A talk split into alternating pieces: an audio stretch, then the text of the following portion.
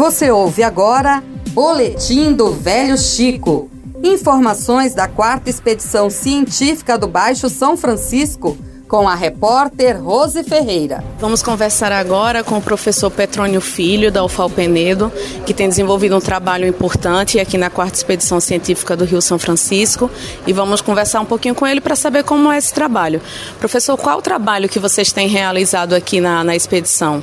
Eu, junto com os pesquisadores da Embrapa Tabuleiros Costeiros, Universidade Federal de Sergipe e o ITPS também em Sergipe, nós realizamos atividades que eu considero ser a base da expedição do Rio São Francisco. Nós estudamos a água e a interface da água com a atmosfera e com o sedimento.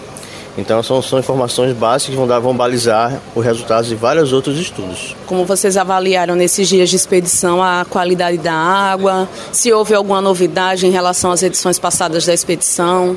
Então, a gente já pode inicialmente dizer, com os dados obtidos em campo, que a intrusão da cunha salina, ou seja, a água salgada, não estava chegando em Piaçabuçu.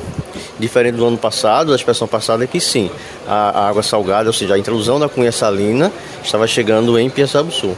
Isso a gente vai avaliar o que está acontecendo, mas possivelmente deve ser a, a vazão nesse período está, foi maior do que no ano passado.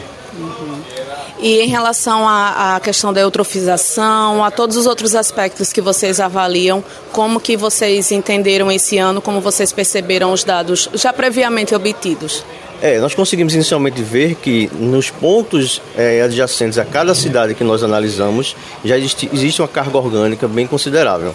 A gente precisa avaliar ainda se essa carga orgânica está no nível de poluição, de impacto ambiental ou não. Isso vai, vai, vai ver ainda com outros parâmetros em laboratório. Mas já em campo, com os dados obtidos, já podemos ver que existe uma carga orgânica considerável no rio, é, oriundo das cidades ribeirinhas.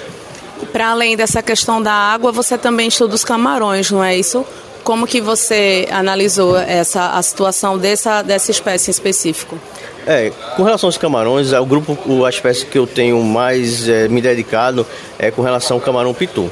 O camarão pitu é o recurso pesqueiro mais importante do Baixo São Francisco, é o mais valoroso e está em extinção acima de Xingó, e aqui na, no, na abaixo Xingó, aqui no Baixo São Francisco, ele está muito raro e difícil de ser capturado. Isso tem um impacto muito grande do ponto de vista econômico, social e cultural também, porque a, a ser pescador, né, ser pescador de camarão, já não mais interessa às gerações. Né? E fazendo análise histórica da vazão de antes de Xingó para a evasão depois de Xingó, nós observamos que existe uma diminuição muito grande das capturas, da, abundância de camarão no Rio São Francisco. Então vamos aguardar a conclusão dos estudos, as análises, tudo que ainda vai ser feito em laboratório. E muito obrigada pela sua participação, Rose Ferreira, do Rio São Francisco, para a Rádio FAO. Você ouviu Boletim do Velho Chico. Informações da quarta expedição científica do Baixo São Francisco com a repórter Rose Ferreira.